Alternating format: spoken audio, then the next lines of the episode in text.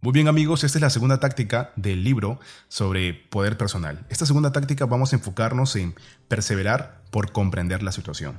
Voy a, comentarte una, un esquema mental muy importante al mismo tiempo compartirte un plan de acción muy simple, muy puntual para que puedas dar este segundo paso. Así que vamos a este audio de una vez por todas. Bien, ¿a qué me refiero con perseverar en comprender cada situación? Es importante que tú sepas de que lo que hoy observas tú como realidad, lo que tú crees que hoy es cierto, es simplemente un punto de vista. No estás teniendo todos los recursos, no estás tomando en cuenta todos los puntos para tener, digamos, la decisión más correcta posible, ¿ok? Así que si tú esperas de repente tener toda la información para tomar una decisión, eso es imposible porque siempre hay un margen de, un margen de error o hay un punto ciego o varios puntos ciegos. Así que es importante que tu trabajo sea en siempre comprender la situación, cómo está ocurriendo que tú comprendas la lógica de tus problemas, la lógica de tus acciones. Por eso te comenté que en la primera táctica tenía que ser que tú hagas la realidad tu amiga.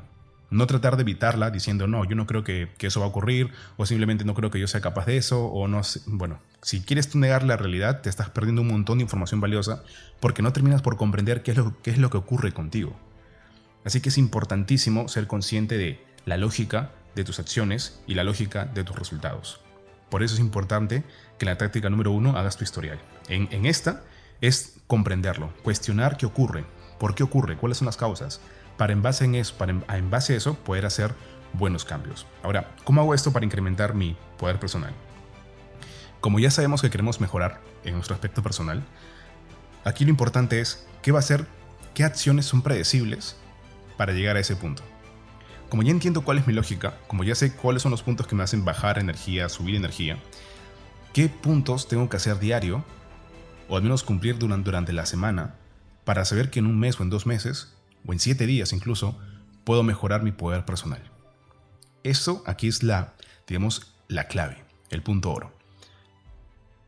¿Qué acciones son predecibles que hacen que tu energía, tu poder personal aumente? Te comparto ejemplos. Uno puede ser el tema de cuando tú tienes una inquietud o tienes un trabajo que posiblemente lo quieras postergar, afrontarlo, dar la cara de una.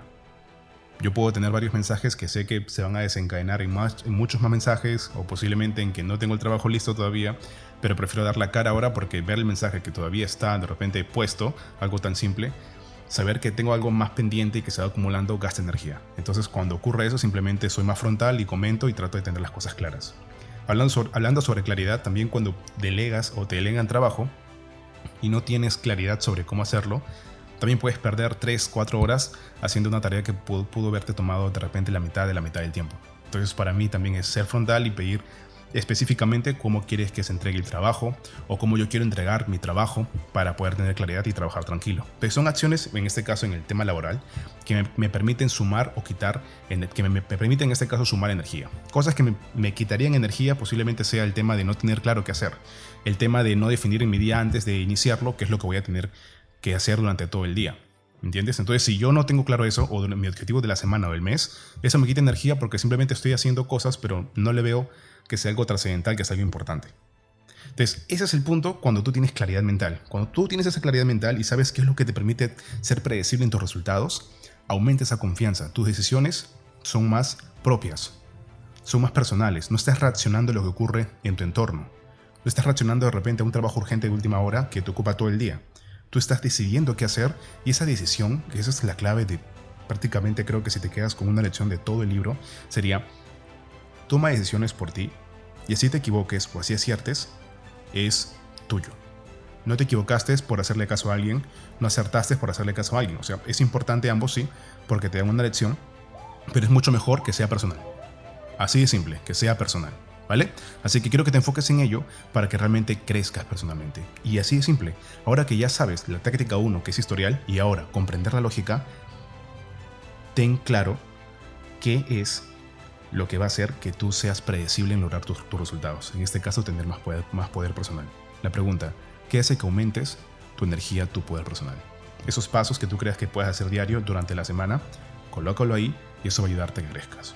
Muy puntual, muy simple. Eso son como, eso sería el trabajo posiblemente de un mes de coaching, por así decirlo, o de una mentoría con alguien que quiere realmente avanzarlo. Esto repetitiva a veces, o sea, haciéndolo de forma repetida y constante, te da un cambio, te da un resultado. Así que espero que lo hagas y ponte disciplinado, porque si no, no hay resultados. Así que ponte manos a la obra, manos a la obra y nos escuchamos en el próximo podcast, el 3.